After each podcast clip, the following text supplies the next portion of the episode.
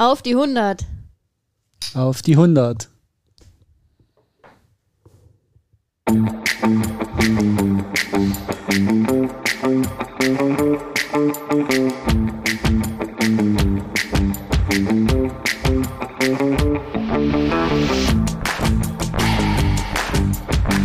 Tree for Two, dein Ausdauer-Podcast für Schwimmen, Radfahren und Laufen, präsentiert von den Ausdauercoaches.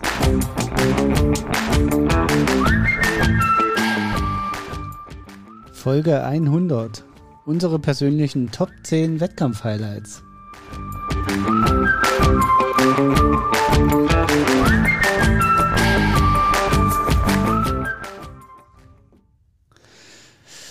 Folge 100. Ja, Wahnsinn. Klingt ganz schön viel. Ganz schön viel, krass, ne? Also, ja. Das sind Das über zwei Jahre Lultras und 342 Podcast. Ja, also fast schon, also ich glaube, wir kratzen schon fast an die drei Jahre, wenn wir an den ersten Podcast denken.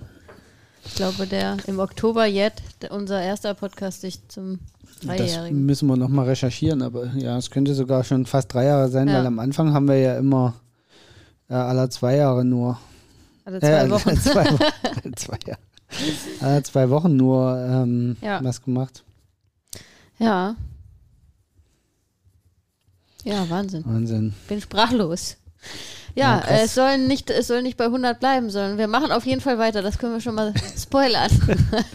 Okay, das war aber nicht schwer rauszufinden, da wir vor drei Folgen erst ein komplettes Redesign gemacht haben. Ich muss erst nochmal umbenannt ich, ich haben. muss erst noch mal trinken hier. Prost. Ja, also, Prost. Äh, man kann uns hier natürlich nicht sehen. Also, es ist Espresso, mit dem wir anstoßen. Wir sind ja schon wieder im Training. ja, Aber durchaus lecker. ja, also wir wollen heute über ähm, unsere ganz persönlichen Top 10 Wettkampf-Highlights im Ausdauersport sprechen. Ähm, und ich muss sagen, in der Vorbereitung auf diesen Podcast, ähm, also ich hatte mir erst überlegt, naja, wir machen to unsere Top 5 äh, Wettkampf-Highlights und dann ähm, habe ich versucht ähm, herauszufinden, was meine Top 5 sind und dachte, okay, das ist unmöglich, wir müssen auf jeden Fall Top 10 machen. Und selbst Top 10 ähm, war schon echt schwer und ich habe so ein bisschen getrickst, dass ich auch äh, alles unter die Top 10 unterbringe, was irgendwie wichtig ist. Ähm, und ich würde auch noch sagen, ähm, also zumindest bei mir, ich weiß nicht, wie es bei dir ist, aber ich habe jetzt äh, meine Top 10 hier mal vorbereitet, aber ohne Ranking. Also ich kann bei den Top 10 nicht sagen, das ist die klare Nummer 1 und das ist irgendwie die Nummer 10 und das dann durchsagen, sondern das sind alles für mich äh, separat ähm, tolle Highlights gewesen. Also ich habe jetzt einfach die Top 10 bei mir aufgeschrieben und habe das bei mir so ein bisschen chronologisch geordnet, äh, der Reihenfolge nach. Ich weiß nicht, wie du es gemacht hast. also ich kann tatsächlich von 10 bis 1 nach oben gehen.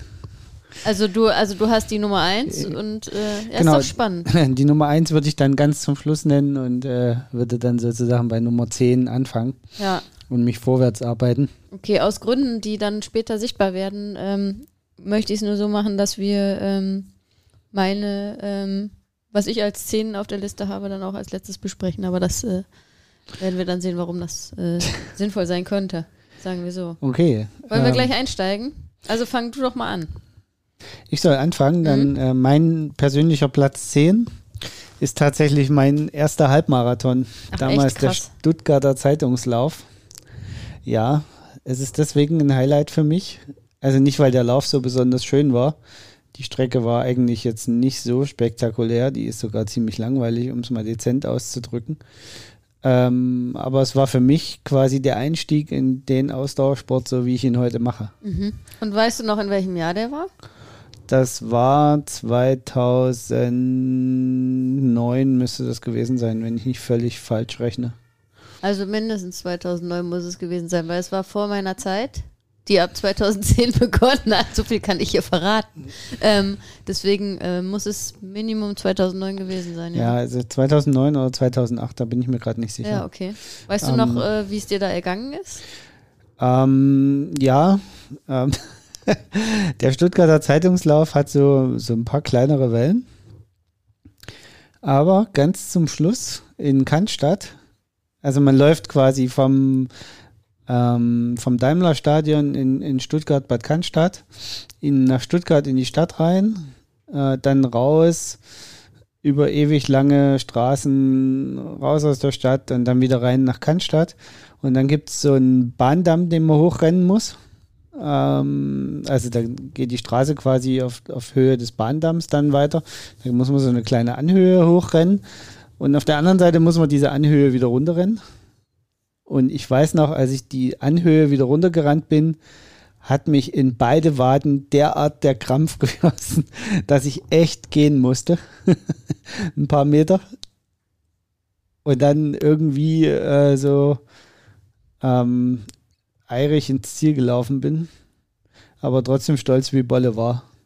Ja. Dass ich das gepackt habe. Obwohl ich, obwohl es total bescheuert war, dass ich so stolz wie Bolle war, weil ich war im Training schon mindestens fünfmal Halbmarathon gelaufen. Ja, aber das ist ja egal. Der erste Halbmarathon ist was Besonderes und da kann man natürlich auch super stolz sein. Ja.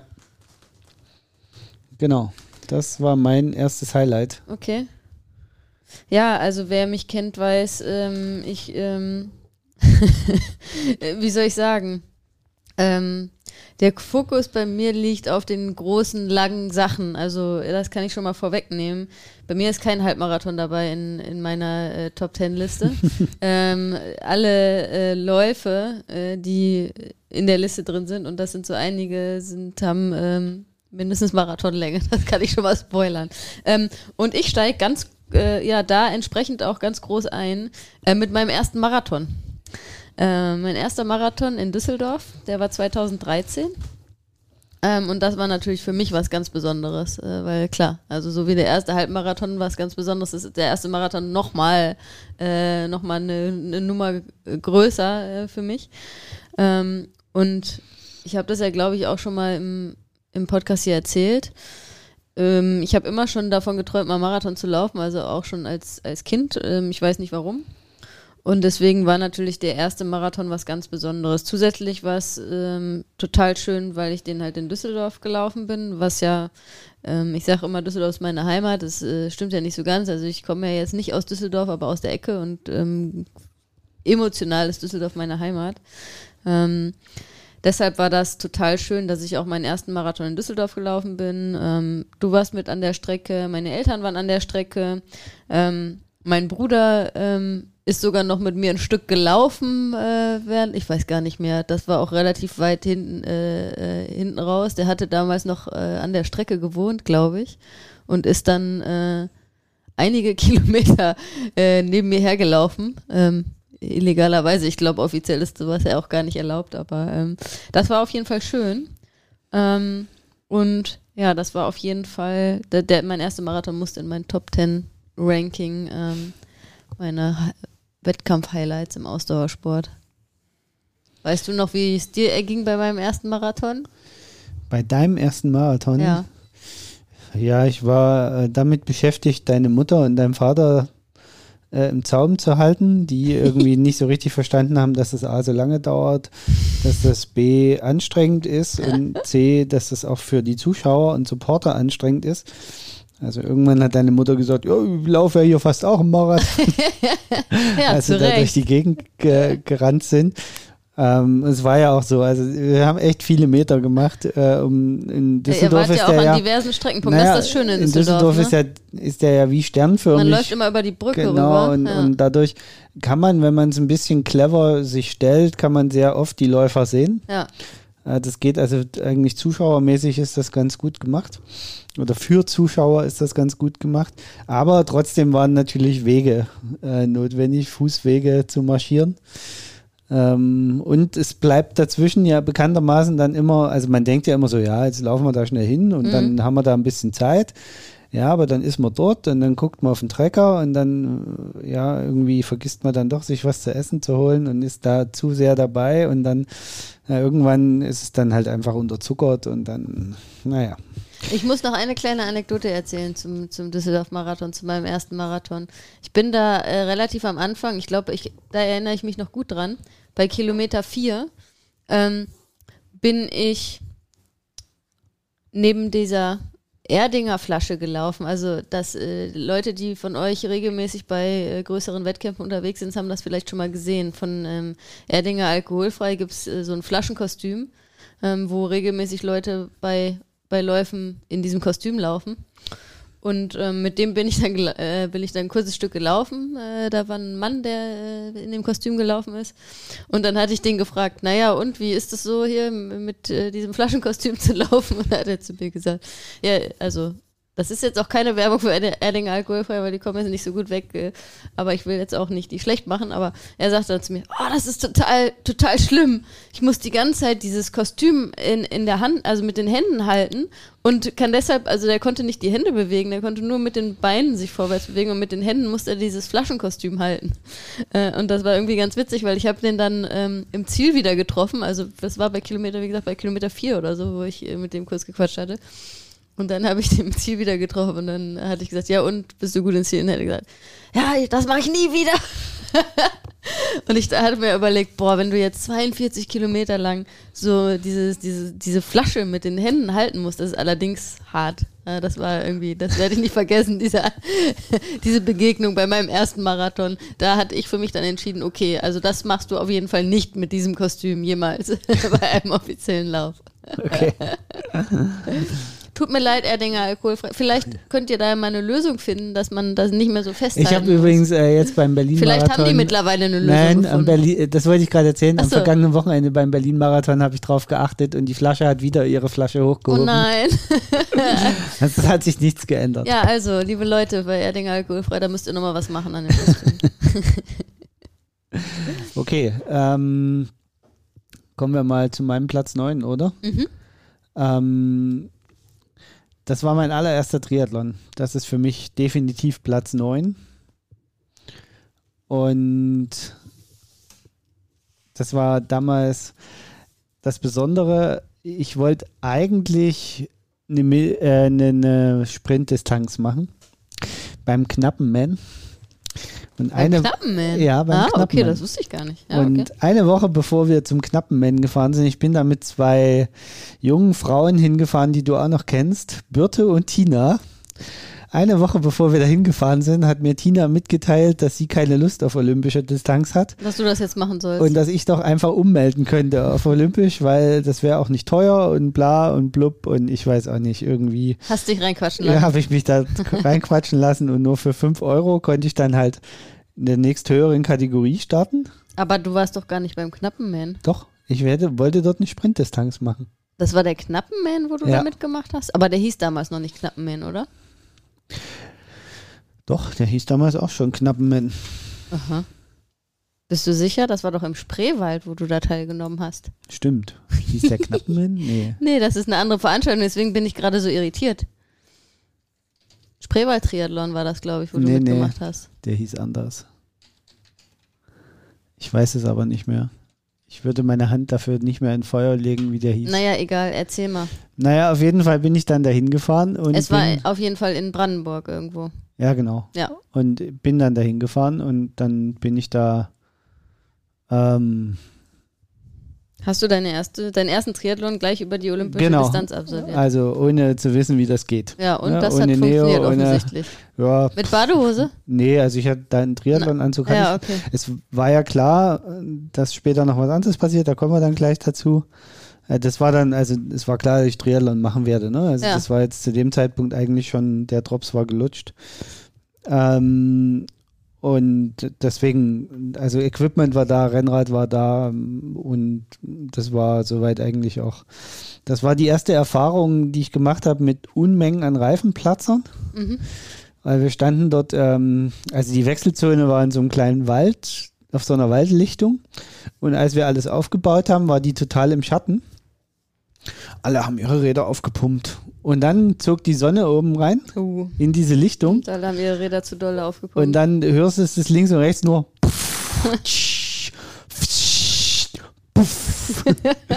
Also bestimmt fünf oder sechs Räder sind plötzlich da um uns rum explodiert mit einem Schlag. Ähm, ja, dann haben ganz viele Leute noch ganz schnell versucht, Reifen zu wechseln und irgendwie was zu retten. Keine Ahnung, ob es alle gepackt haben, kann ich nicht sagen. Aber das war so für mich die Warnung, okay, da musst du ein bisschen drauf achten. ich, Kraft meiner Wassersuppe, hatte eh keine Ahnung. Von daher, ich hatte wahrscheinlich viel zu wenig Reifendruck drin. Und ich weiß noch, das war, ähm, also die Radstrecke war sowas von öde. Also, das ist ja eh so ein, ich, ich kenne leider im Osten, muss ich gestehen, keine Veranstaltung, wo Zuschauer so richtig die Strecke säumen und Gas geben. Ja, das kommt ja vielleicht jetzt ähm, mit einer neuen Veranstaltung. Aber kommt ist ein anderes vielleicht Thema. irgendwann. Hm? Aber ähm, da war es halt auch so, dass an der Radstrecke die Leute eher kriescremig in ihrem Auto saßen und beleidigt waren, dass sie da jetzt nicht auf die Strecke fahren durften. Bei Laufstrecke, die Supporter und die, die Helfer, das ist immer alles super, das ist alles super organisiert. Aber irgendwie, äh, weiß ich nicht, der Funken springt, also zumindest bei den Veranstaltungen, wo ich bis jetzt teilgenommen habe, springt der Funken immer nur so bedingt über. Okay. Und Aber du bist gut durchgekommen. Ich bin gut durchgekommen, ich bin da meine Runde gelaufen. Meine Eltern waren stolz wie Bolle und haben sich gleichzeitig an die Birne gefasst, wie man so Quatsch machen kann. Äh, so eine Mischung aus, jetzt ist er völlig durchgeknallt und ah ja. Mal gucken, was da noch kommt. Genau. ähm, ja, das war mein Platz Weißt du 9. das Jahr noch? War das auch 2009? Nee, das war 2010. Das war in dem Jahr, wo wir uns kennengelernt ah, okay. haben. Im Frühjahr habe ich ja angefangen mit Rennen. Okay. Kommen wir dann zu meiner Nummer zwei. Also ja. Nummer zwei, also ich, wie gesagt, ich bin äh, mehr oder weniger chronologisch, ja. Ähm, ja, da bin ich wieder bei einem Marathon und zwar dem Tokio-Marathon, ähm, den wir gemeinsam gelaufen sind. 2015 Krass, der kommt bei mir viel weiter vorne. Ja, wie gesagt, ich habe das ja chronologisch gemacht und ich habe ja schon gespoilert am Anfang. Ich, bei mir wird ja, je länger die Sachen sind, das muss ja eine gewisse also. Distanz haben und das äh, die langen Distanzen bin ich ja auch noch nicht gleich am Anfang gelaufen. So, ne? okay, ja, Oder geschwommen, radelt, laufen. Ja, ja. ja, anyway, also 2015 sind wir den Tokio-Marathon gemeinsam gelaufen, was natürlich ein krasses Highlight war äh, schon an sich, weil in Tokio Marathon laufen ist natürlich schon relativ genial, ist ja auch ein sehr großer Marathon, zählt ja auch zu dieser ähm, berüchtigten Major-Marathon-Serie. Ja. Ähm, und da gibt es äh, auch noch eine kleine äh, Anekdote, klingt so positiv zu erzählen. Ähm, das haben wir sicherlich auch schon mal im Podcast erzählt, aber das sollte nicht unerwähnt bleiben. Äh, eine Woche vorher, also wir sind da eine gute Woche vorher angekommen beim Tokio-Marathon. Und ich bin dann genau eine Woche vor Marathon, als wir durch die Stadt gebummelt sind, ähm, richtig fies umgeknickt mit meinem Fuß. Ähm, ja, und dachte, da ist jetzt alles vorbei. Also der Tokio-Marathon ist vorbei, unser Urlaub ist vorbei, weil ich konnte nicht mehr auftreten. ja. Du erinnerst dich an ja. ein großes Drama. Ähm, aber am Ende ähm, gab es ein Happy End. Irgendwie haben wir es geschafft, ähm, dass ich doch äh, laufen konnte. Ähm, mit dem Weg über die Apotheke in Japan, wo uns keiner verstanden hat und wir nur gesagt haben, Tokio-Marathon und dann äh, da so ein Japaner aus dem Hinterzimmer hervorkam und zu uns kam und sagte, Tokio-Marathon, ah! und uns dann irgendwie mit Händen und Füßen und seinen zweieinhalb Worten Englisch, die er konnte, erzählt hat, dass er sich jedes Jahr bewirbt auf den Tokio-Marathon und noch nie den Startplatz gekriegt hat. Und dann hat er erzählt, oh wie toll und bla bla bla und dann hielt er kurz inne und schaute mich nochmal an, schaute meinen Fuß an und sagte, Tokio-Marathon. und dann hatte er das Problem verstanden und tat sein Bestes, ja. indem er uns äh, Schmerztabletten gegeben hat. Die ich nicht Hinweis, genommen habe. Mit dem Hinweis, aber bitte nicht äh, nehmen. Genau, dem, was ich sehr, sehr, äh, sehr gut fand. Und, ja, äh, und äh, ich habe sie auch nicht genommen. Eine feste Bandage. Ja. Und die du dann auch getragen hast, vor allen Dingen in den Tagen davor, weil du ja. bist ja doch relativ viel rumgelaufen. Ja, also es ging dann von Tag zu Tag besser, dass ich irgendwie immer ein bisschen mehr rumhumpeln konnte und genau, irgendwie habe ich es geschafft. Äh, dann du hast mich dann hast dann noch äh, YouTube-Videos äh, dir angeguckt. Wir haben auf der Messe Tape, Tape gekauft, gekauft, und du hast meinen Fuß einbandagiert und ja irgendwie hat's äh, ging's. Ne? Also ja. es war äh, durchaus leicht schmerzhaft, aber ich habe mich da irgendwie durchgebissen und das war ähm, ja das war schön. Okay. Kommen wir zu meinem Platz 8. Rottgau. Die 50 Kilometer von ich Rottgau. Ich habe Rottgau gar nicht auf, auf unserer Liste. also ich habe Rottgau deswegen auf der Liste, weil es mein einzigster Ultra ist. Und ja, es macht Stimmt, mich schon. Und Ultra. es macht mich schon ein bisschen stolz, dass ich da 50 Kilometer gerannt bin. Auch wenn die, wenn das äh, kein Wettkampf ist, den ich jemals wieder wiederholen werde. ähm, und das auch nicht meine Distanz ist, 50 Kilometer Also Rennen. erzähl doch nochmal für unsere Zuhörer und Zuhörerinnen, äh, was Rottgau für ein Also Wettkampf für, Rottgau für die, die ist- es nicht kennen. Rottgau ist ein sehr spezieller Ultralauf auf einer 5-Kilometer-Runde in Rottgau in der Nähe von Frankfurt Ende Januar oder Ende Februar, weiß ich gar nicht genau. Ja, Also, entweder am letzten Januarwochenende oder am 1. Februarwochenende. Ja, also glaube so, ich, immer, genau. je nachdem, wie es fällt. und also es kann durchaus ziemlich krasses Wetter sein. Also mit Schnee und so. Und also es ist auf jeden Fall immer arschkalt. Genau. Und wer mich kennt, weiß ja, ich habe äh, ein großes Problem damit, dass, äh, dass ich stark schwitze. Und das heißt, für mich sind natürlich so tiefe Temperaturen über mehrere Stunden, dass ich kann noch so gute Funktionsklamotten anhaben. Irgendwann fange ich an auszukühlen. Aber in Rottgau war es ja tatsächlich so, dass du dich umgezogen hast. Genau, ne? deswegen habe ich mir das so zurechtgelegt, da man jetzt ja 5 Kilometer Runden läuft. Wo man dann Klamotten platzieren kann, sozusagen. Genau, habe ich alle drei Runden, ich, nee, die ersten vier Runden, also die ersten 20 Kilometer bin ich in dem einen Set gelaufen. Danach habe ich mich komplett umgezogen, obenrum. Die Hose, äh, Hose habe ich nicht gewechselt, aber obenrum habe ich mich komplett umgezogen, habe mir frische, warme Sachen angezogen. Bin dann wieder drei Runden gelaufen und habe mich dann nochmal umgezogen für die Du hast dich letzten zweimal umgezogen? Ja. Ja, krass. krass. Ähm, habe die Zeit auch immer genutzt, um mich zu verpflegen und ähm, es, es war an dem Tag eigentlich auch okayes Wetter. Es war frühest noch ein bisschen glatter, als wir losgelaufen sind, die ersten Stimmt, zwei ja. Runden. Da musste erst, die Läufer mussten erst den Asphalt so weit erhitzen, dass Und ich erinnere mich noch, dass es auf dem, auf dem Feldweg, da läuft man ja ein ganzes Stück Feldweg, so wo es so extrem offen ist. Boah, da ist Ja. gezogen wie Hechtsuppe. War genau, so das, äh, ja, das war Rottgau. Einmal Medaille abgeholt. Wir, haben, wir sind wieder. das beide gelaufen und waren uns, wir waren happy, dass wir es gemacht haben und haben aber beide danach so einstimmig, äh, wir waren uns total einig, haben gesagt, okay, das machen wir nie wieder. Lieber- lieber- Ultra, Ultra im Winter, das ist nicht unser Ding, Liebe, das ist einfach zu kalt. äh, Rottgau-Vereins, ihr macht eine tolle Veranstaltung. Das war total cool da auch mit dem in Wieso der Halle. macht ihr das und, eigentlich nicht im Sommer? Und aber dann, das ist, das ist das. die das, Verpflegung das ist das war super, die Musik Rottgau. war super, die Leute waren super. Ja. Ich komme trotzdem nicht nochmal wieder, weil es ist einfach nichts für mich. Aber, aber äh, für die Leute, die nicht solche äh, Weicheier sind wie Genau. wir, die im Winter nicht, äh, äh, die im Winter auch Ultra laufen, können wir Rottgau auf jeden Fall nur Genau, empfehlen. für alle die, die nicht solche Mimimi wie wir sind, Genau. die, denen sei das äh, zugestanden. Also kommen wir doch mal zu eher einer Sommerveranstaltung. Ähm, mein, äh, äh, meine Nummer drei auf meiner Liste ist der Berlin-Marathon. Ähm, und da habe ich ein bisschen getrickst, äh, weil äh, ich sowohl 2014 als auch 2015 aufgeschrieben habe. Ich bin den Berlin-Marathon viermal mittlerweile gelaufen, aber 2014 und 2015 waren die beiden meine beiden ersten Berlin-Marathons. Und ähm, das werde ich nie vergessen, ähm, dass ich sowohl bei meinem ersten Berlin-Marathon als auch bei meinem zweiten Berlin-Marathon ähm, auf die Straße des 17. Junis abgebogen bin, äh, das Brandenburger Tor gesehen und bin in ähm, ja, Freudentränen ausgebrochen. Beide Male. Das erste Jahr und das zweite Jahr. Ähm, ja, der Berlin-Marathon ist schon was ganz Besonderes. Wir waren ja jetzt äh, gerade äh, an der Strecke auch, der hat ja gerade wieder stattgefunden. Ähm, und ja, irgendwie ähm, gibt es gar keine tollen Anekdoten zu erzählen, aber ähm, Berlin-Marathon auf jeden Fall ein Highlight und in diesen ersten beiden Jahren bei mir speziell, weil es war irgendwie sehr emotional und ähm, ja, irgendwann werde ich den bestimmt mal wieder laufen. Ähm, Ja. Aber es war auch schön an der Also Strecke zu tatsächlich jetzt ist der. Berlin, habe ich die Berlin-Marathons bei mir auch auf Platz 7 aufgeschrieben. also nicht, weil das so einprägsame Veranstaltungen waren oder weil das so äh, äh, tolle persönliche Bestleistung oder sonst irgendwas war, sondern einfach, weil erstens mal ist es hier bei uns vor der Haustür. Wir zeichnen ja in Berlin auf. Und zweitens, diese Atmosphäre, die beim Berlin-Marathon herrscht, ist einfach schon ziemlich geil.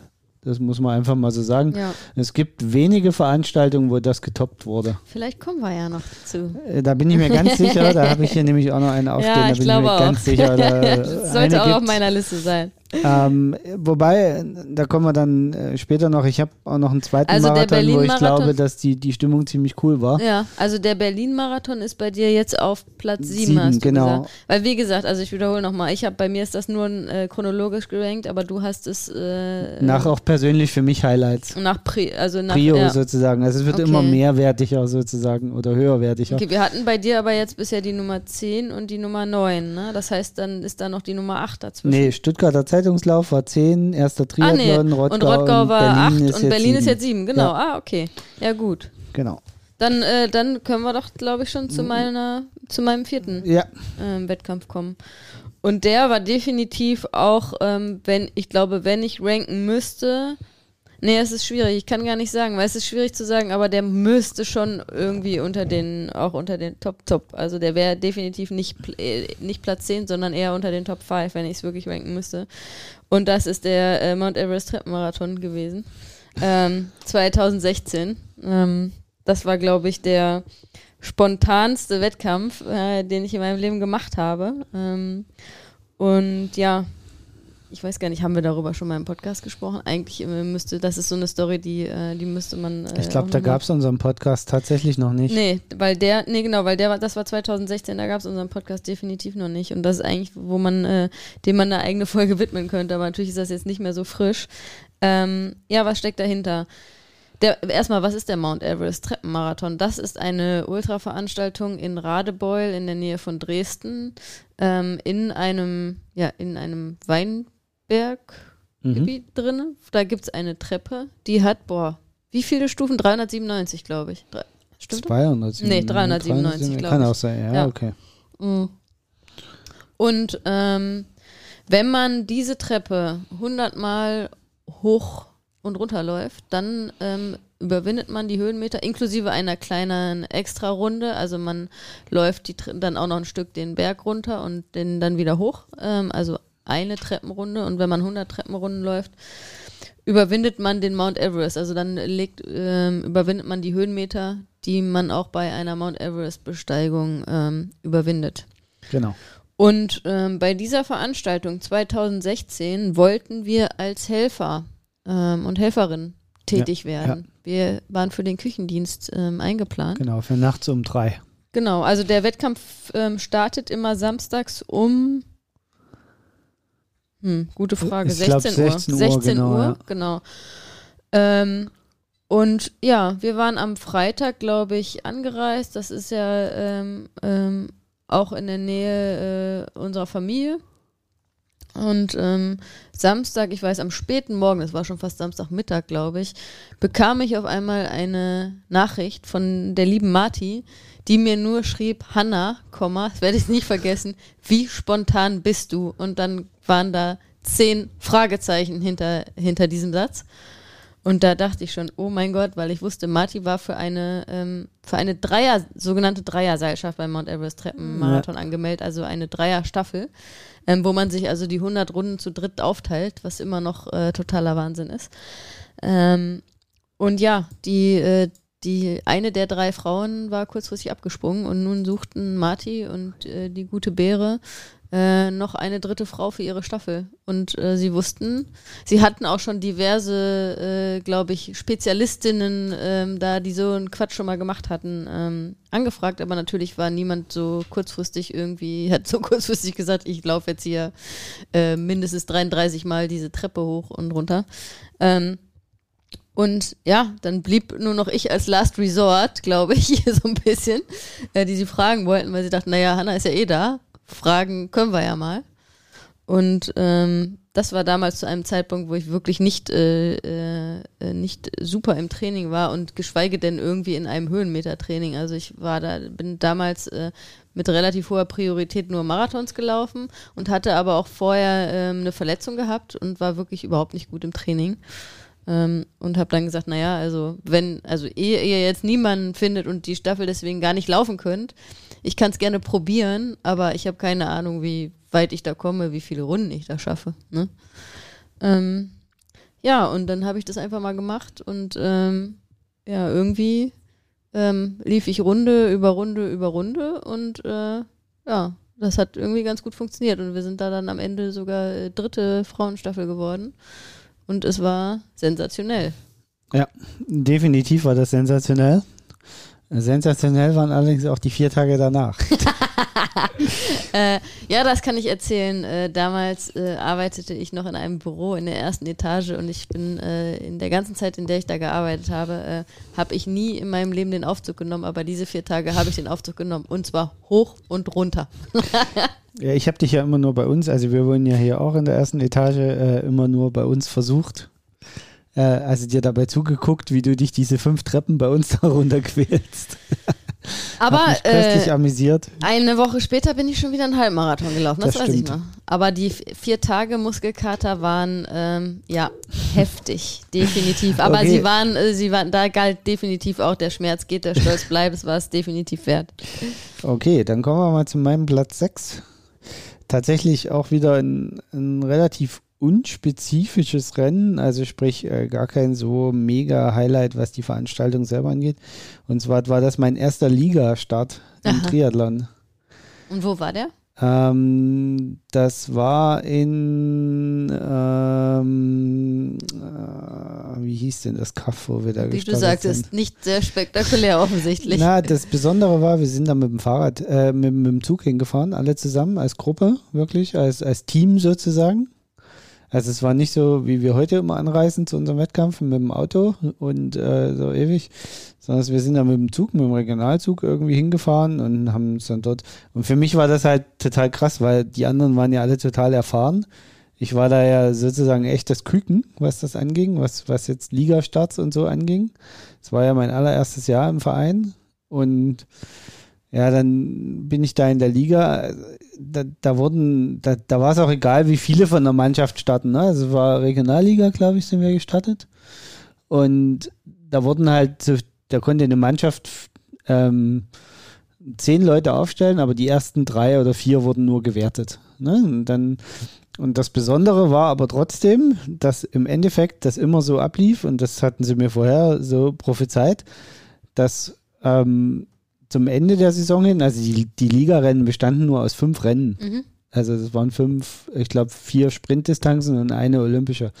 Und es war aber immer so, dass, dass quasi die, die Liga, äh, die, beim ersten Rennen waren sie noch alle da Mhm. Beim letzten Rennen war keiner mehr da. Waren nur noch die drei, die man brauchte. Genau. So und, und ja, okay. im Endeffekt war das, äh, lief das dann auch so ab. Aber dieses erste Rennen, da erinnere ich mich noch dran, weil das einfach so äh, für mich so besonders war, Triathlon eben auch als, als so Gemeinschaftssport zu erleben. Ne? Man fährt da gemeinsam ja. hin, ist zum, zum Event und ähm, das, das fand ich ziemlich cool.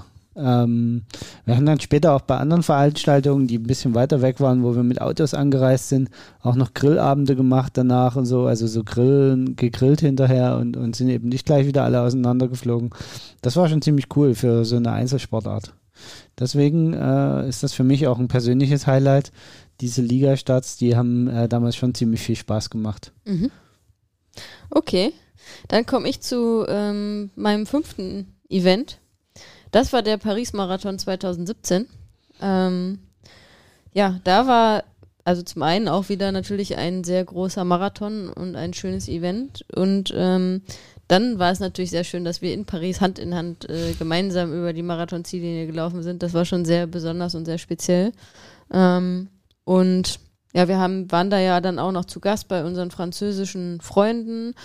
Und das war einfach ein sehr schönes Wochenende. Der Frühstückslauf war übrigens auch sehr schön an dem Wochenende, wo Croissant, wir ähm, zum Eiffelturm da, weiß ich nicht, fünf Kilometer oder was getrabt sind und dann ja. jeder äh, Läufer, jede Läuferin dann Croissant äh, bekommen hat. Also tatsächlich hat der Paris-Marathon gar nicht in meine Liste geschafft, obwohl es äh, der erste Marathon war, wo auch ich richtig zufrieden war mit dem Lauf.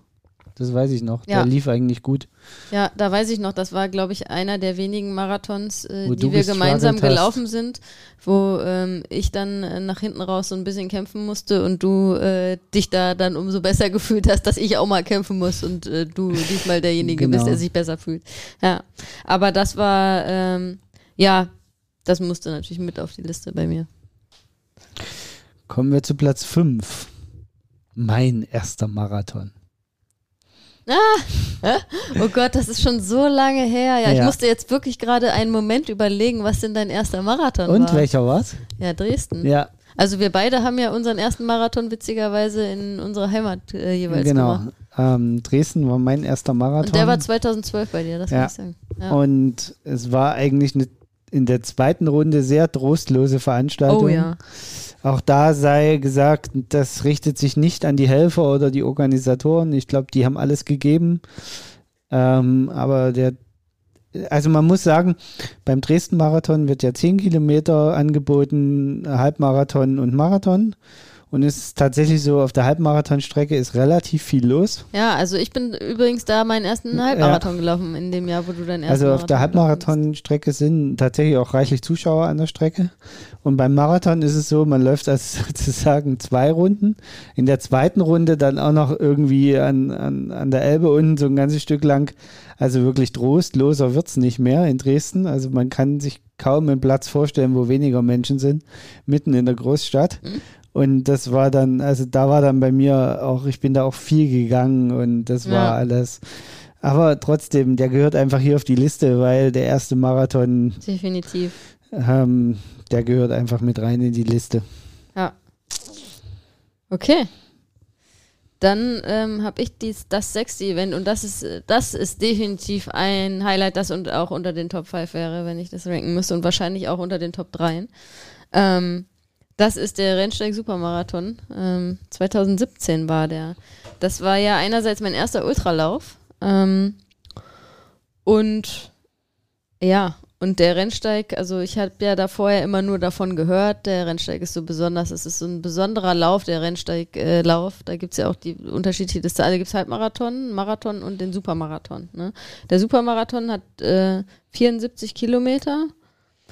Damals hat man, glaube ich, noch gesagt 72 und dann irgendwann hieß es, oh, äh, wir haben nochmal nachgemessen, er ist 74 Kilometer oder 73,9 oder ich glaube mittlerweile ist, sagen sie auch 74. Ähm, ich weiß gar nicht, wie viele Höhenmeter, 1800 Höhenmeter oder so, ich glaube knapp 2000 Höhenmeter auf Ja. die 74 Kilometer. Ähm, ja, das war natürlich auch für den ersten ähm, Ultramarathon schon eine relativ lange Distanz vom, ähm, vom, vom Profil her, aber relativ gut zu laufen. Ähm, und ja, ich kann sagen, äh, tatsächlich, der Rennsteiglauf ist ein einzigartiges Event und ich hätte es ja vorher nicht für möglich gehalten. Ähm, ich kann das immer nur jedem und jeder empfehlen, die da mit dem Gedanken spielen, ähm, auf dem Rennsteig bei diesem Event zu laufen. Ähm, danach ins Zelt zu gehen, ist Pflicht. Ähm, äh, by the way, der, der, der Rennsteiglauf, der findet doch jetzt irgendwie noch statt, ne? Der ist irgendwie dieses Jahr Corona-bedingt terminlich verlegt worden. Der findet jetzt, glaube ich, bald statt. Das könnte sogar nächstes Wochenende sein. Oder hat der jetzt stattgefunden am letzten Wochenende? Ich weiß es nicht genau. Ähm, und ich frage mich gerade, ob, äh, ob es das Zelt dann dieses Jahr gibt. Ähm, Corona-bedingt äh, fürchte ich, dass es das eventuell nicht gibt. Und das heißt, äh, der Rennsteiglauf ist nicht das, was es, äh, was, was, was ihn krass ausmacht, ganz ehrlich, weil ähm, dieses Erlebnis nach diesem Lauf, nachdem ich 74 Kilometer gelaufen bin, in, ich glaube, neun Stunden und ein bisschen was, war ich da unterwegs. Ähm, und ähm, ich dann, ja, weil mir viele Leute vorher gesagt haben, okay, man muss da ins Zelt gehen äh, danach und ich dachte, ja, was wollen die von mir hier? Das ist überhaupt nicht mein Ding, hier irgendwie in so ein Partyzelt und dann mit ihrer thüringischen Volksmusik da. Ähm, das tue ich mir eigentlich nicht an, aber gut, ich kann mir das ja mal angucken und dann gucke ich mir das fünf Minuten an und dann gehe ich und dann äh, äh, lege ich mich in, in unsere, äh, ähm, ich glaube, wir hatten da so ein Ferienzimmer, ne, irgendwo. Ähm, dann ich, lege ich mich da irgendwie hin und dann äh, ruhe ich mich aus, weil das wird eh nichts für mich, ja. Ja, ähm, dann äh, ja, blieben wir doch länger im Zelt, ne? Weil es war einfach unfassbar. In diesem Zelt äh, standen die Leute auf den Holzbänken und feierten mit ihrem Bierchen in der Hand und ihren äh, Finisher-Medaillen um. Und da waren verdammt viele ähm, Supermarathon-Finisher. Es gibt unterschiedliche Medaillen, also das kann man auch gut sehen und auch die Finisher-Shirts, die da getragen wurden. Also ähm, da waren sehr viele Supermarathon-Finisher, auch Marathon und Halbmarathon, aber äh, auch sehr viele auf der langen, ganz langen Distanz. Ähm, ja, und da wurde gefeiert, da wurde dieses Rennsteiglied gesungen der, und der Schneewalzer und das war unfassbar. Also das Rennsteiglied basiert auf dem Schneewalzer. Ja, okay, danke, dass du mich korrigierst. Ja, Entschuldigung bitte an alle Freaks hier. Verzeiht mir, es ist auch schon wieder vier Jahre her. Ähm, aber ja, das war definitiv sensationell und man muss auf jeden Fall danach ins Zelt gehen. Und äh, ja, auch ich äh, konnte da dann noch mehrere Stunden verbringen, obwohl ich äh, da meinen ersten Ultra und langen Ultra gelaufen bin. Also es ist, ja, das kann ich sagen. Der Rennsteiglauf ist legendär und die Party danach ist legendär, definitiv. Gut. Platz Nummer 4. Wir nähern uns den Top 3. Mhm. Platz Dem Nummer 4 ist Also jetzt kommt die Holzmedaille bei dir. Genau, ist meine erste Mitteldistanz. Äh, Kraichgau, ja. Kraichgau Ironman 2015. Kraichgau. Mhm. Der erste Ironman 73 im Kraichgau. Mhm. Das Jahr davor war es noch ein Challenge-Rennen. Und es waren auch noch Challenge-Bilder auf der Straße gesprüht. Ironman hat es nicht geschafft, schnell genug alle Ironman, alle Challenge-Bilder, die auf die Straße so mit Lackfarbe gesprüht waren, zu überkleben. Ähm, was ziemlich witzig war. Ähm, der gute Carsten wusste natürlich wieder überhaupt nicht, auf was er sich da so richtig einlässt, was Höhenmeter und Streckenprofil angeht. Ein Bekannter von uns hat uns am Tag vorher dann gesagt, fahr die Radstrecke nochmal ab, haben wir gemacht, war ich total entsetzt. Das ging ja total hoch und runter und scharfe Kurven und das war ja alles ganz komisch. Und dann, ja, äh, bin ich da rumgeeiert und habe es trotzdem irgendwie erfolgreich durch die Tür gekriegt. War auch ziemlich fertig im Ziel, glaube ich. Ja. Kann ich bestätigen. Du hast und, mich nicht gesehen. Ich ja. stand, ich stand als, als einzige Person auf der Zieltribüne und hab dir zugejubelt und du hast mich nicht gesehen und gehört. Ja, das war, ähm, als ich vom Rad gestiegen bin, das weiß ich noch, als ich vom Rad gestiegen bin und losgelaufen bin, bin ich gerade raus aus der Wechselzone gelaufen und ist Sebastian Kienle ins Ziel gelaufen. Ja, den habe ich fotografiert, als ja. er ins Ziel gelaufen ist. Da habe ich noch ein sehr geiles Foto von tatsächlich. Wie der so, also. Ja, das war unmittelbar, nachdem ich auf meine erste Runde gegangen bin. Total super. Läufst du weg vom Stadion und hörst, und hier ist der Sieger Sebastian Kienle, der ist jetzt im Ziel. Manchmal verfluche ich es, dass wir mit den Profis auf einer Strecke starten. Ja, ein bisschen gemein ist das. Ähm, ja, das war meine erste Mitteldistanz. Ja, okay. Genau. Ja, ähm, ich komme zu ähm, meinem siebten Event, was ich aufgeschrieben habe. Und äh, da du das noch nicht genannt hast, bin ich mir sicher, dass das unter deinen Top 3 ist. Ich bin gespannt, auf welcher äh, Position das ist, aber das wirst du mir gleich sagen. Was, bei mir ist es äh, jetzt als nächstes der New York Marathon ähm, 2017. Sag mal, wo ist der auf deiner Liste? dann müsste ich jetzt meine Top 3 verraten. Oh, okay, okay. Dann äh, äh, warte, gibst du die Antwort später. Ja. Ähm, ja, also New York Marathon an sich ist natürlich schon ähm, ja ein Event für sich, das muss man einfach so sagen. Bei mir kam hinzu, dass das schon immer so ein Kindheitstraum war. Ich weiß gar nicht warum, aber als Kind, ich fand, also ich habe immer diese Bilder von New York gesehen und ähm, das ist ja bei mir, ich bin ja so ein ähm, extremer Weihnachtsmensch und habe als Kind immer schon diese Kevin allein in New York Film, diesen Kevin allein in New York Film geguckt und den gucke ich ja nach wie vor, den gucken wir, jedes Jahr musst du den mit mir gucken, weil das ist für mich so ein äh, Weihnachtsfilm, der muss jedes Jahr sein. Und da habe ich als Kind halt diese Bilder von New York gesehen und auch in anderen Filmen. Und dann habe ich für mich irgendwie gesagt, okay, also ich muss in New York, ähm, ich muss auf jeden Fall mal nach New York in der Weihnachtszeit, damit ich diesen Weine, diesen riesen Weihnachtsbaum im Rockefeller Center sehe. Ähm, das hatte ich schon abgehakt vom New York Marathon, hatte ich schon gemacht. Den hatte ich schon sogar zweimal schon gesehen. Ähm, dann habe ich gesagt, ähm, auch ähm, aufgrund meiner, ähm, meines ersten Sportlerlebens, ähm, ich muss auf jeden Fall mal nach New York zu den äh, US Open, dem großen Tennisturnier. Auch das hatte ich äh, schon abgehakt, bevor wir den New York Marathon gelaufen sind. Und ja, das dritte war, ich muss irgendwann mal den New York Marathon laufen. Frag mich nicht warum. Der kommt jetzt auch nicht bei Kevin allein äh, in New York vor, aber so, äh, so war es. Und ähm, ja, das war ein Kindheitstraum, den ich mir da 2017 erfüllt habe. Ähm, und hinzu kam natürlich noch, dass wir das Ding gemeinsam gelaufen sind, was natürlich auch total schön war. Und dann, ähm, ja, das genialste Selfie meines Lebens haben wir gemacht beim New York Marathon, definitiv, ne? Mit meiner Tante und meinem Onkel, die da in der riesen Zuschauermenge irgendwo standen und äh, mit denen ich dann noch äh, während des Laufens ähm, SMS geschrieben habe und dann liefen wir auf diese Brücke und dann schrieb meine Tante mir nur plötzlich äh, Take the turn white, also nimm die Kurve außen. Und ich dachte nur, ja, okay, stehen die da jetzt? Weil das war auch gar nicht klar. Und dann sind wir außen rumgelaufen und dann sahen wir sie in dieser riesen Zuschauermasse und haben dann da angehalten und haben dann ein Selfie gemacht, wo meine Tante und mein Onkel da in, äh, in, inmitten dieser Menge sehen und jubeln und auch die Leute drumherum irgendwie jubeln. Das ist wirklich das genialste Selfie, das ich je in meinem Leben gemacht habe. Und ich glaube, ich kann, da, da, das wird schwierig, dass es jemals zu toppen sein ja. wird. Also das war, also dieser Moment, der war, ähm, und dass wir den als Bild einfangen konnten, diesen ja. Moment wirklich, ne, das ist einfach äh, der absolute Hammer gewesen. Ja, das stimmt kommen wir zu den Top 3. Also ja. bei dir sind es ja nicht die Top 3. Aber ich würde sagen, bevor wir zu den Top 3 kommen, Zeit für Werbung. Yep. Ausdauercoaches. Die Ausdauercoaches helfen dir, deine Leistungsfähigkeit zu optimieren. Mit dem Ausdauercoaches Trainingskonzept, kurz Active, stellen sie sicher, dass du bei deiner Zielstellung ambitioniert, aber trotzdem realistisch bleibst. Den Ausdauercoaches ist es wichtig, dass du deinen Sport langfristig und möglichst verletzungsfrei betreiben kannst. Vom 5-Kilometer-Lauf oder Volkstriathlon bis zum Ultramarathon oder Ironman. Die Ausdauercoaches helfen dir dabei, dich ideal auf deinen Wettkampf vorzubereiten. Dabei strukturieren sie dein Training so, dass es optimal in deinen Alltag passt. Für mehr Infos geh auf ihre Webseite www.ausdauer-coaches.de.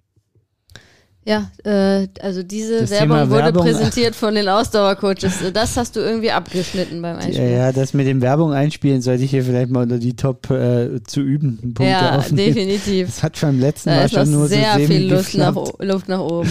Okay, genau, okay wir äh, wollen Platz die Nummer drei. drei bei dir. Tokio-Marathon. Ja. Ah, da haben wir schon was gehört von heute. Genau, und ich habe jetzt die ganze Zeit überlegt, welche Anekdote haben wir noch nicht erzählt zum Tokio-Marathon. Und tatsächlich sind mir zwei eingefallen. Also ich weiß auch noch eine. Äh, du fängst an. Die erste. Als bei Kilometer 10 ungefähr stand der Präfekt von Tokio und alle Japaner, die oder alle, die aus Tokio und Umgebung waren, mussten den abklatschen. Ja, okay. Also der stand da irgendwie so mitten auf der Straße, ja. umringt von Security und hielt so seine Hände raus und links und rechts rannten die Japaner hin und klatschten den ab.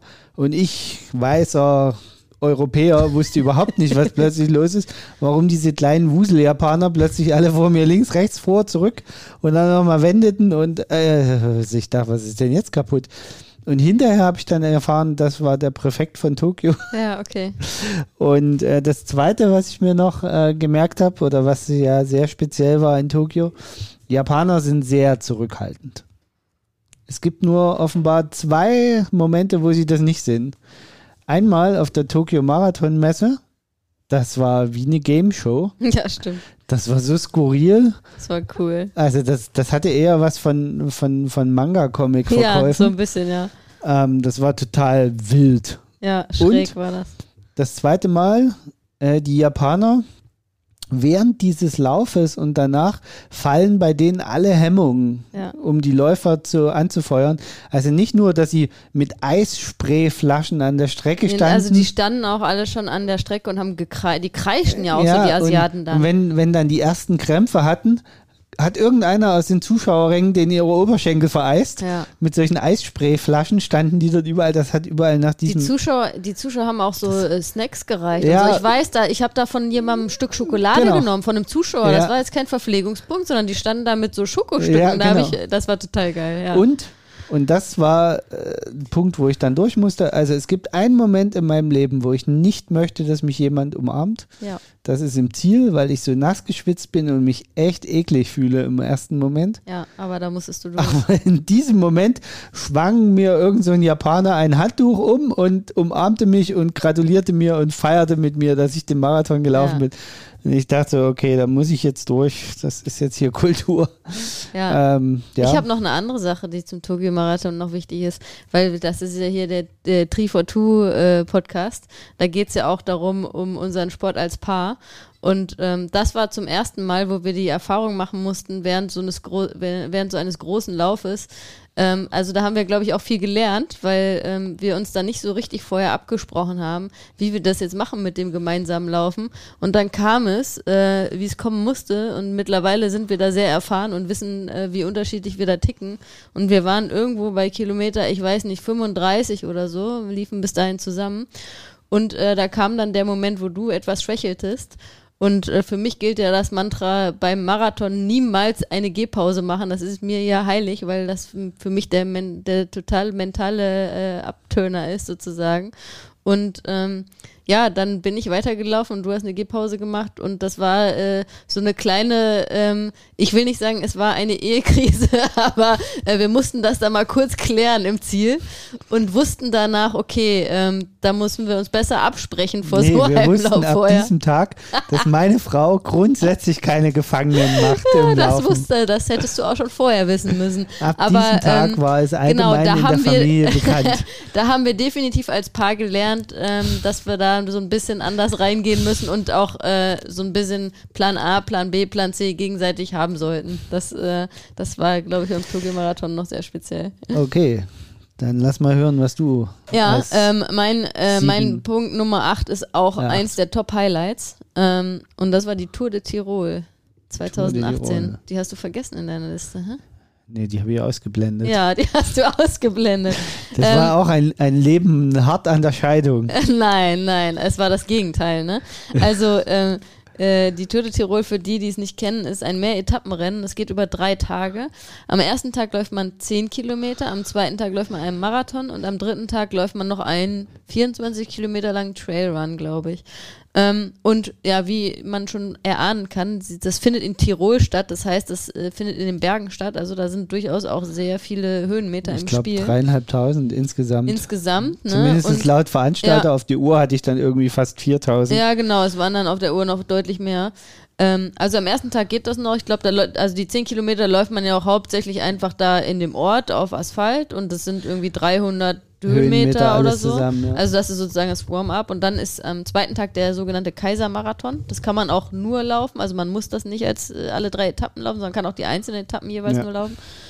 Und der Kaisermarathon war, glaube ich, 2400 Höhenmeter auf den Marathon.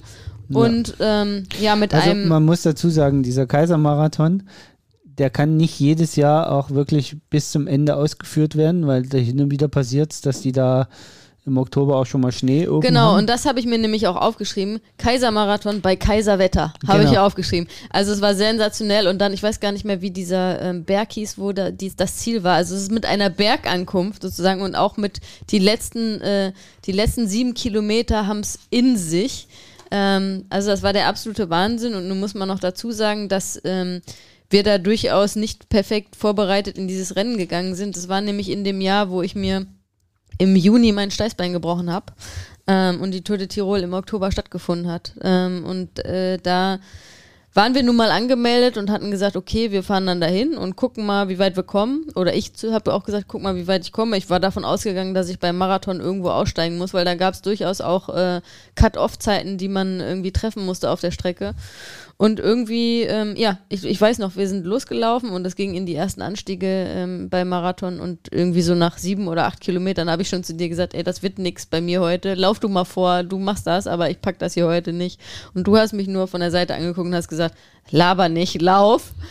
Und irgendwie hast du mich dann da durchgezogen, ne? Und äh, von äh, einem Cut-Off zum nächsten. Und ähm, ja, und dann ähm, waren wir auf einmal am letzten Schlussanstieg und da habe ich dich dann irgendwann wieder abgehängt. Ist, Äh, also wir müssen, wir, du musst auf die Zeit achten. Ja, Ja, ja. Wir haben nicht so viel Zeit für die Aufnahme. Das äh, müssen die, da können wir nicht so ins Also- Detail gehen. man muss dazu sagen, äh, wirklich, bis Kilometer 35 hat meine Frau gejammert, dass sie es eh nicht schaffen wird. Und ich habe immer gesagt, ja, ja, ja, lass uns erstmal bis dahin kommen. Dann waren wir bei Kilometer 35 und dann kommt bei Kilometer 35 Kommt kommt, das schlimmste Stück der Strecke, da kommen ne? irgendwie so sechs oder fünf Kilometer so ein Skihang hoch. Sie, äh, sieben Kilometer, ja, der Schlussanstieg ist, aber der, also Ja, der gesamte dann- Anstieg genau, ist, das ist nur noch Anstieg, die genau, letzten sieben Kilometer. Genau, es, naja, es Und ging, die ersten nee, nee, fünf nee, sind der stimmt Skihang. Nicht. Es ging so anderthalb Kilometer zwischendurch nochmal so einen Weg rum. naja, aber du läufst ja bis Du zur läufst- Bergspitze. Ja, ja, also, aber du läufst am Anfang quasi den, den Skihang hoch. Das sind, vielleicht sind es auch nur drei Kilometer. Nee, das waren, Wir haben auf jeden Fall über eine Stunde gebraucht Ja. die für das erste Stück, Ja. weil du läufst quasi gerade so einen Hang hoch. du musst den hochsteigen, also Genau. so querfeldein. Also nicht äh, schön Genau, so den nur so ein- Serpentinenweg, genau, sondern da ist nur so ein querfeldein. Wanderpfad Ja. und da musstest du hochklettern. Ich weiß noch, wir sind, wir sind durch diesen Cut-Off bei Kilometer 35 durch und dann habe ich noch gesagt, habe ich dich angeguckt, habe gesagt, Scheiße, jetzt müssen wir ja hier bis ins Ziel laufen. Genau. Und dann. Und äh, da sind wir- auch diverse, äh, also da waren Also auch mehrere Läufer und sind Läuferinnen, die da ähm, nicht hochgekommen ja, sind, ne? die, sind da an dem Hang echt sind. noch ausgestiegen, Ja. ja. Weiß noch da, das war sehr dramatisch. Da war ja eine, die mit ihrer Freundin da irgendwie unterwegs war und die Freundin hat noch versucht, sie zu überzeugen, dass sie es versuchen soll. Und Ja. die war so am Ende, die hat gesagt, nee, ich gehe keinen Meter weiter, ich setze mich hier hin und lass mich jetzt hier abholen. Ich kann nicht mehr, ne? Das war krass, Ja, das war, es war auch grenzwertig. Ja, sehr grenzwertig, Also es war schon äh, für uns da äh, Flachland-Tiroler war das schon auch eine ganz schöne Nummer. Und dann, Aber- dann kamen wir zum letzten Anstieg. Ja, Bis dahin habe ich dich also geschleppt. Ja. Und dann musste ich echt mal kurz für eine Minute gehen, weil ich noch einen Riegel brauchte, weil ich mich beim Essen wieder ein bisschen vertan hatte. Und was macht meine Frau? Ganz im Sinne einer netten Ehefrau, rennt mir einfach davon. ja auch da war wieder bei Hang mir, ich hoch. musste an meinen Rhythmus Es laufen und kann da nicht 600 stehen Meter bis bleiben. ins Ziel. Ähm, und kann da nicht stehen bleiben. Das ist, das und geht einfach mich nicht. da noch irgendwie zwei Minuten oder drei Minuten ab. Ja, so war das. Aber ähm, Und dann, das ist das Allerschlimmste, am nächsten Tag dieselbe Nummer Das- nochmal. nein, da sind wir zusammen ins Ziel gelaufen. Da sind wir zusammen ins. Ziel gelaufen. Aber unterwegs meine Frau, jammer, jammer, jammer, jammer, jammer, jammer. Ich bei der Verpflegung mir da so Red Bull geben Das ist lassen jetzt echt zum mies, weil wir, ich muss wirklich auf die Zeit gucken Ja. hier für die Aufnahme und du redest hier Quatsch, ich kann das nicht richtig stellen. Aber äh, ich will nur sagen, bei Rennen nee, wir um die Kurve und meine Frau, ich sag noch zu dir, möchtest du auch Energy Drink? Nö, das brauche ich nicht. Wir rennen vom Verpflegungspunkt weg, rennen um die Kurve. Ach, so ein Energy Drink wäre jetzt mal ganz nett. Ja, zack, war ich meinen los. äh, lange Rede, kurzer Sinn. Äh, ich hätte das definitiv nicht gefinisht, äh, die Tour de Tirol ohne dich. Das steht außer Frage. Da bin ich auch unendlich dankbar. Und der dritte Tag, äh, vor allem der dritte Tag, war unfassbar schmerzhaft, weil mit, den, mit dem Kaisermarathon da in den Beinen, ähm, dass ich hatte da wirklich solche muskulären Schmerzen und das war, war nicht, also der war tatsächlich nicht schön. Äh, ich war sehr froh, als wir, ähm, als wir das Ziel erreicht haben. Ja, Aber waren wir auch fett stolz und konnten wir auch zurecht sein. auf jeden Fall. Auf jeden Gut. Fall. Number two. Trommelwirbel. Ja, das ist der New York Marathon, davon gehe ich aus bei dir. Ja, Ja. Natürlich. Ja. Ähm, zehnmal mehr Menschen gefühlt wie in, in Berlin. Eine brutale Stimmung. Eine unfassbar knisternde Stimmung am Start. Und auch schon in den Tagen vorher in der Stadt, aber gut. Und am Tag danach in der Stadt. Ja. Boah, mit, ja, Dieses Ding, das, da können sich die Deutschen wirklich eine Scheibe abschneiden. das stimmt. Dieses am Tag danach Medaillen feiern und Finisher feiern, so wie es New York tut, das ist schon geil. Und die Stadt hätte es echt nicht nötig, um ja, den also New um York das nochmal Marathon zu, so ein zu Theater zu konkretisieren, am Tag nach dem Marathon äh, laufen ganz viele Menschen in New York mit der äh, jedes Jahr fetten Finisher-Medaille äh, um äh, durch die Stadt und halt auch im Business-Outfit. Ja. Also wir haben da äh, auch Leute gesehen, auch ich erinnere mich noch an diese, diese Frau, diese Frau habe ich noch vor mir, die in diesem schicken Kostüm und mit ihren mit ihren Heels auch, mit denen die schon wieder am Tag nach dem Marathon lief, äh, auf dem Weg ins Büro war. Aber ähm, schick, total schick angezogen und die Finisher-Medaille um den Ja. Hals. Also äh, ja, das ist schon sehr speziell schon- und die Stimmung war sensationell Ja. in New York. Und äh, ja, Das Einzige, was äh, an New York am, am Marathon zu, zu krickeln war, war, wir hatten uns für die Poncho-Option entschieden, weil den Poncho kriegen sie gleich im Ziel. ja, Das kriegen sie gleich im Ziel hieß drei Mei äh, zwei Meilen, also mindestens zwei Meilen. ja, aber dafür haben wir einen richtig coolen Poncho jetzt, ne? Also das muss man Ja, sagen. das stimmt. Das ist auch eine schöne Erinnerung. Also Das stimmt. Ja. Äh, der hat auch ganz schön den Koffer gefüllt, weil er echt schön dick und kuschelig ist. Und der ist cool, aber äh, das, äh, ja, den zwei direkt im Ziel. Also das ist vielleicht so ein kleiner am Randtipp. Je größer die Veranstaltung, umso weiter werden die Wege. ja, Immer im Ziel. Egal, was sie euch versprechen, es gibt keine kurzen Wege. das stimmt. Du, ähm, ich, äh, das passt, das, das passt hier super zusammen, weil ich weiß natürlich, was deine äh, Nummer eins ist und die, die uns regelmäßig zuhören, die werden das auch wissen, was deine Nummer eins ist. Äh, und das ist bei mir tatsächlich jetzt das nächste, was auf der Liste steht als, als, neunt, als neuntes. Und da schummel ich auch wieder ein bisschen, weil ich jetzt zwei Jahre zusammenlege. Ähm, das ist der Challenge Rot. Ähm, wer uns regelmäßig zuhört, äh, wundert sich da nicht, dass das, also ich nehme das jetzt vorweg, dass das die Nummer eins bei dir auf der Liste ist. Du musst es noch nicht bestätigen, aber es wird kommen. Ähm, wer uns regelmäßig zuhört, äh, der wird das nicht verwundern, den wird das nicht verwundern, weil wir da, glaube ich, schon sehr oft äh, gelobhudelt haben. Äh, wie ist das? Die ultimative Lobhudelei, ne? Ja, und tatsächlich äh, nehme ich da jetzt die zwei Jahre zusammen. Also sowohl deine erste Langdistanz war für mich persönlich auch ein absolutes Highlight tatsächlich. Ähm, obwohl ich da, das war in dem Jahr, wo ich kurz vorher mir mein Steißbein gebrochen hatte und ähm, noch eigentlich nicht da hätte stehen sollen an der Strecke, aber ich konnte mir das nicht nehmen lassen, äh, da mit dir an der Strecke zu sein.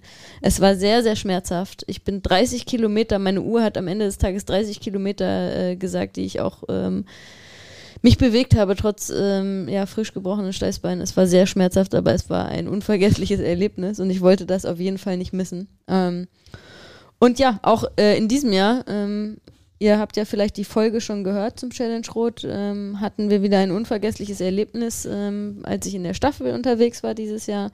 Auch das war ähm, sehr fantastisch und wie gesagt, muss da gar nicht jetzt ins Detail gehen, weil die Folge habt ihr vielleicht auch noch frisch gehört. Wenn nicht, dann hört rein. Es war Folge Nummer 98. 98, genau. Also die vorletzte Folge. Ähm, ja, Challenge Rot äh, definitiv ähm, wäre bei mir auch auf dem Podium dabei und ähm, ja, ich sag mal so, ich freue mich schon auf nächstes Jahr. Jetzt kannst du bestätigen, dass ja, das deine Nummer 1 ist. Klar, äh, die Challenge Rot. Der also, Challenge Rot. Der DATEV Challenge Rot, genau. richtig. Ähm, ja, also definitiv ähm, auf Platz 1. Nicht nur, weil es einfach eine geile Veranstaltung ist, es war meine allererste Langdistanz. Es war auch einfach, einfach was total Besonderes. Ja. Also in, in so vielerlei Hinsicht. Ich habe ähm, beim Training für die erste Langdistanz ähm, auch ein bisschen dem Job Tribut zollen müssen und konnte da nicht alle Trainingseinheiten so wie geplant durchführen, wie das halt so ist im Leben. Ne? Also es war so ganz klassisch, wie man das so kennt. Man bereitet sich vor und, und äh, dann, wenn es hart auf hart kommt, äh, plötzlich spielen auch die Projekte verrückt, obwohl die eigentlich ruhig waren bis dahin. Und dann muss man da sehr viel Aufwand reinstecken, sodass die ein oder andere lange Trainingseinheit kürzer ausgefallen ist wie geplant, weil einfach die Zeit nicht gereicht hat. Und manchmal vielleicht auch der Kopf nicht so da war, wie er hätte da sein müssen. Und dann stand ich dort an dieser Startlinie und war mir eigentlich schon nach dem Schwimmen, als ich aus dem Wasser gestiegen bin, war ich mir eigentlich sicher, dass dieser Tag gut laufen wird. Ja, du hast das mit so einer Souveränität und, da runtergezogen. Das ja, war das, schon sehr bewundernswert. Also da waren ja, wie gesagt, ich hatte ja, das habe ich ja auch schon im Podcast, glaube ich, ein paar Mal erzählt. Also ich hatte ja zwei Raddefekte und habe noch einen Sturz als Ersthelfer miterlebt. Ähm, und trotzdem hat mich das alles nicht aus der Ruhe gebracht. Ja. Und als ich dann so auf dieser Laufstrecke war, ja, ich bin da wieder ein Stück gewandert und äh, ein ganz schönes Stück sogar. Aber äh, im Endeffekt war das einfach vom ersten bis zum letzten Moment war mir klar, dass das heute mein Tag wird und dass es funktionieren wird. Ja. Und das war dann einfach äh, ein rundum perfekter Tag für mich. Also ähm, das äh, bringt mich auch so ein bisschen dazu, dass ich ein bisschen Angst vor, vor nächstem Jahr habe, äh, wenn ich die nächste Langdistanz mache, weil eigentlich kann es nur schlechter werden. Ach Quatsch. Wir wissen doch, jeder, äh, jedes Rennen hat wieder was für sich und ist in sich besonders. Deswegen konnte ich auch nicht, beim, deswegen konnte ich auch nicht hier so ein Ranking machen, weil jeder, jeder von diesen äh, Wettkämpfen, die wir jetzt hier durchgesprochen haben, war in sich besonders. Und äh, zu vergleichen lass ist immer mal schwierig. Deinen Punkt 10 hören. Ähm, tatsächlich, bevor ich zu meinem Punkt 10 komme, möchte ich noch zu meinem Sternchen kommen, ähm, weil das will ich auch noch betonen. Ähm, diese zwei Wettkämpfe, die ich jetzt noch nennen will, sind nicht in meine Top Ten Liste gekommen, gehören da aber eigentlich genauso rein. Aber dadurch, dass das für mich immer so dieses Boom-Wettkampf ist, der sehr krass ist und lang ist und groß ist, ähm, das, da habe ich so ein bisschen, danach habe ich so ein bisschen priorisiert, aber ich möchte nicht unerwähnt lassen, dass ich dieses Jahr zwei Wettkämpfe gemacht habe, die für mich auch extrem besonders waren. Das war zum einen der Berlin Triathlon und zum anderen der Berlin Man, wo meine Feen-Ladies am Start waren und mich äh, angefeuert haben und gefeiert haben. Und das war, das ist nochmal für mich so eine Sonderkategorie. Das war beides sensationell für mich persönlich auch. Ähm, das wollte ich nicht ähm, unerwähnt lassen, aber ähm, das waren jetzt nicht diese ähm, krassen Großevents. Danach habe ich so ein bisschen priorisiert. Und deswegen ist bei mir als äh, zehntes ähm, auch, äh, ich sagte ja, chronologisch bin ich vorgegangen. Unser letzter, letzter Wettkampf ähm, auf der Liste und das war der Ironman 73 in Nizza. Da darfst du jetzt aber nicht zu viel von erzählen. Jetzt weißt du, warum ich am Anfang gesagt habe, meine Nummer 10 muss am Ende kommen, weil da können wir schon ein bisschen spoilern. Das wird nämlich die Folge 101 werden, wo wir genauer darauf eingehen und sehr im Detail darauf eingehen, Genau, was, wo wir wie der Ironman ein 73 bisschen in Nizza gelaufen ist. Aber spoilern dürfen wir, dass wir beiden gefinisht haben. Und eine geile, fette Medaille gekriegt haben. Das war, äh, also ich würde das was sagen, eine der schönsten Medaillen, die wir bekommen haben. Mit dem New York Marathon vielleicht die schönste. Wenn ich da so spontan jetzt das sagen müsste. Ja, Mhm. die war schon ziemlich cool, das stimmt. Aber Ja. mehr zum Ironman Nizza 73 gibt es in der Folge 101 vom Tri for Two Podcast und ich würde sagen, Damit entlassen wir die Leute für heute, oder? sind wir raus. Ciao, ciao. Ciao.